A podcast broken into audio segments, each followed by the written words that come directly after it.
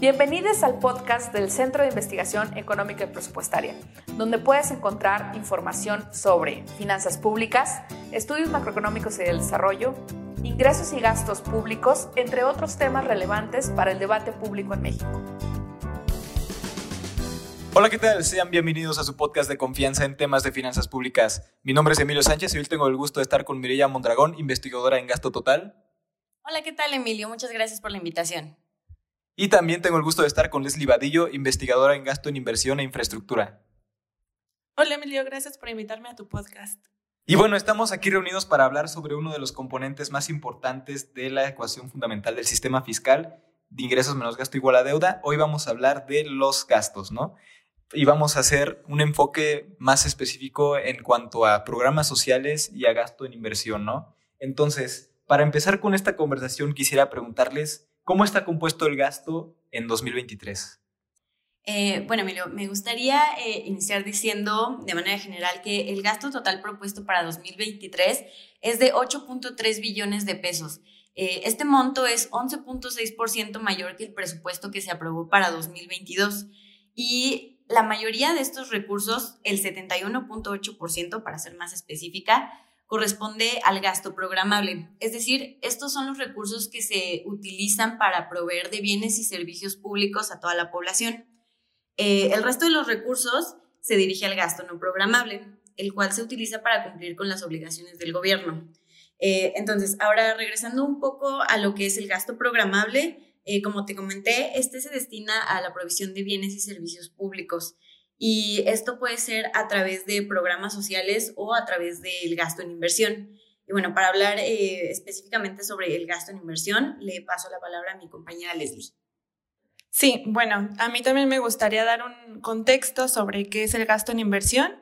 Y como ya dijo Mireya, el gasto de inversión es parte del gasto total. Pero a su vez el gasto de inversión está subdividido por tres componentes, que el primero es el gasto de capital diferente de obra pública, el gasto de obra pública y el gasto financiero, eh, que bueno, el gasto financiero contempla, por ejemplo, los subsidios, fideicomisos o pagos financieros. Y bueno, en general, el gasto de inversión eh, para 2023 será, o en cuanto lo aprueben, de 1.190.133 millones de pesos, lo que eh, significa que comprende el 14.3 del presupuesto total. Mientras que, por ejemplo, el gasto de obra pública específicamente es de 823.939 millones de pesos. Oigan, y uno de, de, los componentes más importantes del gasto es la cuestión de los gastos ineludibles, ¿no? Porque es, algo que, sobre todo aquí en el CIEP, este, mencionamos mucho en nuestros informes, en nuestros boletines, y para 2023 pues es importante saber cómo están parados, ¿no? Entonces, la pregunta sería, ¿qué tanto peso tienen estos gastos ineludibles y cómo evitan que, que, que podamos invertir en otras áreas? Eh, bueno, eh, me gustaría iniciar eh, explicando qué son los gastos ineludibles y bueno, estos son los gastos que el gobierno federal está obligado a pagar por ley y está conformado por cuatro componentes, que son el pago de aportaciones y participaciones a las entidades federativas, el pago de la deuda pública, el pago de pensiones tanto contributivas como no contributivas y el gasto dirigido a las empresas productivas del Estado, que son Pemex y CFE, y las entidades de control presupuestario directo, que son el IMSS y el ISTE. Entonces, eh, contestando a tu pregunta, los gastos ineludibles que se proponen para 2023 concentran la mayor parte del presupuesto propuesto. Estos gastos equivaldrían a 78.3% del total del presupuesto. Eh, entonces, si no hay un incremento significativo en los ingresos presupuestarios, el incremento de los gastos ineludibles implica una reducción del espacio fiscal. Y esto quiere decir que se dispondría de menores recursos para hacer nueva política pública, como por ejemplo eh, invertir en otros sectores como en educación, en salud, en cuidados o incluso en la, en la misma inversión. Sí, y bueno, yo voy a agregar que justo el gasto en infraestructura, más específicamente, por ejemplo, los proyectos prioritarios, son parte del el espacio fiscal. Es decir, que si tenemos un reducido espacio fiscal, no vamos a poder invertir en obras de infraestructura. Entonces, mientras más aumente el, espacio fiscal, va a haber más gasto a estos proyectos prioritarios. Y bueno, es importante que se gaste en estos proyectos prioritarios o bueno, en general en obra pública, porque la obra pública es, es una forma de incentivar eh, algunos, algunas variables macroeconómicas como el crecimiento, el, el crecimiento del PIB, eh, incrementar el empleo o inclusive permite este, que haya más desarrollo social con la construcción de hospitales, escuelas, etc. Entonces, es muy importante que se incremente este espacio fiscal para que haya oportunidad de gasto en este tipo de programas. Sí, de hecho ya lo habíamos platicado en episodios anteriores que el enfoque de este gobierno en términos de gasto es en, programas sociales, ¿no? Entonces, en ese sentido, me gustaría preguntarte, Mireya, ¿cómo está compuesto el gasto en programas sociales en 2023 y si sigue teniendo el mismo peso que los años anteriores? Eh, sí, bueno, para abordar un poco esta pregunta, a mí me gustaría retomar un concepto que es bastante hablado en esta administración, que son los programas y los proyectos prioritarios del gobierno. Eh, nosotros identificamos en cuanto a programas sociales que son 11 los que son considerados como prioritarios y entre estos programas hay dos programas que son pensiones para el bienestar, tres programas que son de educación, los cuales son eh, dirigidos a, becas, cuatro programas son dirigidos al campo, uno es dirigido a la capacitación laboral y uno al cuidado de la primera infancia. Eh, en total, Ah, bueno, estos son programas eh, sociales. Cabe destacar que también se incluyen programas prioritarios y en total estos son 15 que representan el 9.3% del PPF. El presupuesto que se le destina a estos programas y proyectos prioritarios es de 770.515.9 millones de pesos. Y esto representa un 2.5% del, del PIB, entonces eh, sí es un porcentaje importante dentro de, dentro de todo el presupuesto, ¿no? Ahora, eh, hablando sobre los programas sociales, em, el programa que tiene un mayor presupuesto es la pensión para el bienestar de las personas adultas mayores. Eh, solo este programa concentra el 4% del presupuesto que fue propuesto y presentó una variación importante del 34%. Y en contraste, tenemos que el programa prioritario al que se le destina menos presupuesto es el programa de apoyo para el bienestar de las niñas y niños hijos de madres trabajadoras. Em, este programa únicamente representa el 0.04% del presupuesto propuesto. Y bueno, este contraste en las asignaciones presupuestarias refleja que hay inequidades intergeneracionales que se pueden reflejar dentro de este presupuesto, dependiendo cuántos recursos se le destinen a, los programas que atienden a las diferentes poblaciones. Y bueno, y del otro lado de la moneda, Leslie, ¿cómo están compuestos los principales proyectos de infraestructura en términos de gasto para 2023? ¿no? Porque tenemos varios proyectos importantes como pueden ser el Tren Maya o la refinería de Dos Bocas, incluso el aeropuerto, ¿no? Puede que todavía tenga presupuesto. Entonces, ¿cómo están compuesto este gasto? Sí, claro. Bueno, el, el gasto en proyectos prioritarios es parte del gasto total de obra pública.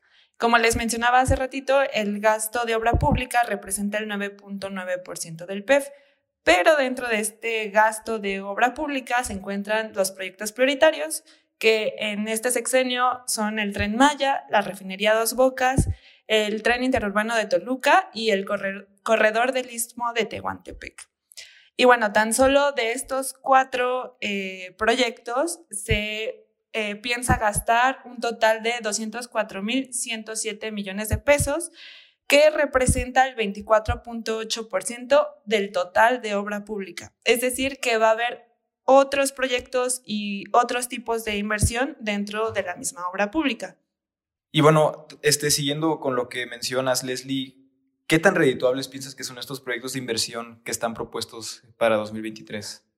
Ay, qué interesante pregunta.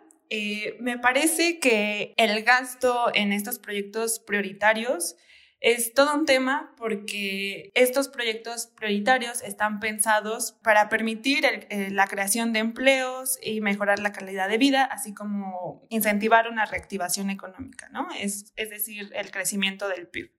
Esos son los objetivos principales de estos proyectos Y bueno, al menos en los últimos años se ha observado que sí ha, ha habido un crecimiento en variables como el PIB, específicamente la formación bruta de capital ha tenido un crecimiento de 1% que no se veía desde hace una década. Entonces, desde este panorama, creo que el gasto que se ha dado a los proyectos prioritarios en infraestructura en este sexenio sí han sido redituables. Sin embargo, creo que el hablar de, de si son o no redituables, deberíamos pensar en qué tanto nos van a aportar en el largo plazo, ¿no? Ahorita en el corto plazo, con, con las variables macroeconómicas, podemos distinguir que sí son redituables, pero en el largo plazo no podemos definir si lo son. Como mencionaba, por ejemplo, en uno de los episodios anteriores, la doctora Rosanetti, recuerdo muy bien que ella mencionaba el asunto de el, petróleo, ¿no? Una de, una de las variables muy importantes dentro de este tema sobre todo para la refinería Dos Bocas, es que no se tienen algunos estudios o todavía falta identificar si las provisiones de petróleo van a ser suficientes para que esta refinería sea redituable en el futuro. Entonces, todavía necesitamos conocer de algunas variables importantes para determinar si son redituables en el largo plazo. Pero bueno, hasta este punto puedo decir que solo son redituables en el corto plazo por las variables macroeconómicas que han mejorado en los últimos meses. Y bueno, ya, ya vimos más o menos el panorama general en términos de gasto. Eh, obviamente tenemos la cuestión de los gastos ineludibles que nos impiden que tengamos más presupuesto para gastar en los proyectos prioritarios. También pudimos ver que todas las pensiones son una de las cuestiones más importantes, sobre todo el programa social en pensiones adultos mayores, y que también tenemos las cuestiones de los proyectos prioritarios como el Tren Maya y Dos Bocas, que son el mayor enfoque de, de esta administración. Entonces, ahora sí, para poder cerrar todo esto, ¿Cuáles son las prioridades de gasto que hay en 2023, tomando en cuenta todo lo que ya mencionamos? Eh, bueno, pues eh, queda claro que las prioridades del gobierno son cubrir sus obligaciones legales, que son el gasto, los gastos ineludibles, em, simplemente el gasto federalizado, las pensiones y el costo financiero de la deuda concentran el 63.2% del presupuesto propuesto. Bueno, entonces, como lo había mencionado hace, hace un momento, tenemos el presupuesto total. Una vez que ya descontamos estos gastos ineludibles, nos quedan eh, los recursos disponibles que tenemos para hacer política pública. Eh, entonces, estos, eh, este espacio fiscal es el que se le destina a estos proyectos y programas prioritarios. sin embargo, como pues podemos observar, los proyectos que se, les, que se llevan más presupuesto son el tren Maya y la refinería Dos Bocas. Entonces, si vamos por prioridades, pues primero son los gastos ineludibles, que son deuda, pensiones, gasto federalizado, y después nos vamos a, estos proyectos que son tren Maya, eh, refinería Dos Bocas. Entonces, nos va quedando menos presupuesto para eh, atender los sectores de educación, para atender a los sectores del cuidado, de la salud. Y bueno, también es bastante importante ver a qué población se están dirigiendo estos recursos, porque pues vemos que si la mayoría del gasto se va a pensiones, estamos dejando desatendida la primera infancia, tanto en salud, en cuidados, en educación. Y bueno, esto nos podría generar bastantes eh, desigualdades eh, en, en, cuanto a la distribución del presupuesto y pues las consecuencias pues podríamos verlas tal vez no en el corto plazo, pero sí eh, más a largo plazo. Sí, bueno, totalmente de acuerdo con Mirella. Creo que este, hace falta eh, mejorar el asunto de, del espacio fiscal porque es a partir del monto destinado a este espacio fiscal que se puede invertir en asuntos que son importantes como la obra pública, como lo que he mencionado de los proyectos prioritarios. Y bueno, este, cabe también mencionar que este, aunque se le ha destinado eh, un monto eh, alto a los proyectos prioritarios, eh, todavía no es suficiente para alcanzar el mínimo requerido por la ONU o lo que recomienda la ONU, que es eh, el 4.5% del PIB. Entonces, si ahorita está siendo redituable en el corto plazo esta inversión, eh, sería mucho más redituable si incrementara este espacio fiscal y además se invirtiera en estos proyectos de obra pública para el mejoramiento de variables macroeconómicas y para el desarrollo social. Eh, bueno, también hay algo que me gustaría eh, agregar, es que claramente no estamos diciendo que se debe gastar, eh, se, debe dejar de gastar en los gastos ineludibles, porque como lo comentamos, son obligaciones del gobierno. Sin embargo, este tipo de gastos pues se tienen que revisar, se tienen que replantear. por ejemplo, en el tema de las pensiones, que se defina una fuente de financiamiento sostenible para que, bueno, estos gastos se puedan ejercer pues con la mayor responsabilidad eh, posible. Y bueno, como siempre, reflexiones muy importantes e interesantes para el debate en las finanzas públicas. Eh, para cerrar este episodio y como es costumbre en este podcast, en tres palabras, eh, por un lado, ¿cómo calificarían el gasto total para 2023? Y por el otro, ¿cómo calificarían el gasto en inversión para 2023? Yo describiría el gasto total como inadecuado, irresponsable y desigual. Yo calificaría la inversión como inequitativa, cortoplacista y opaca. Y bueno, ahí lo tienen. Muchas gracias como siempre por escucharnos. Recuerden que pueden visitar nuestro micrositio del paquete económico 2023 en nuestra página del CIEP, paqueteeconómico.ciep.mx, así como participar en el debate del episodio en nuestras redes sociales con el hashtag en tres palabras en Facebook y en Twitter, arroba CPMX. Y bueno, mi nombre es Emilio Sánchez. Tenemos una cita el próximo episodio de En tres palabras, un podcast del Centro de Investigación Económica y Presupuestaria. Hasta entonces.